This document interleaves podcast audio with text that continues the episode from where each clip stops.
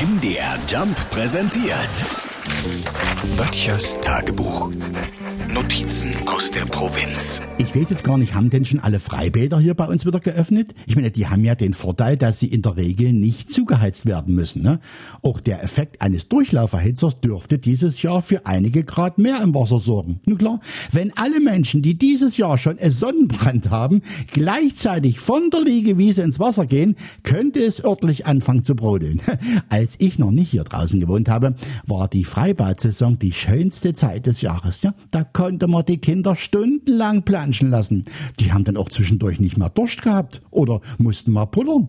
Ich war jetzt aber lange nicht mehr im Freibad.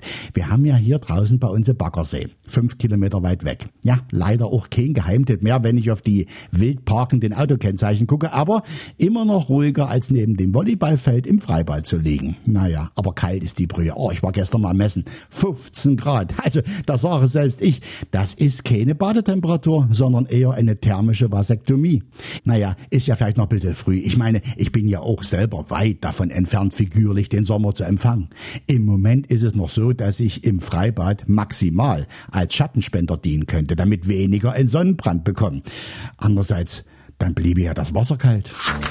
Böttchers Tagebuch. MDR Jump macht einfach Spaß.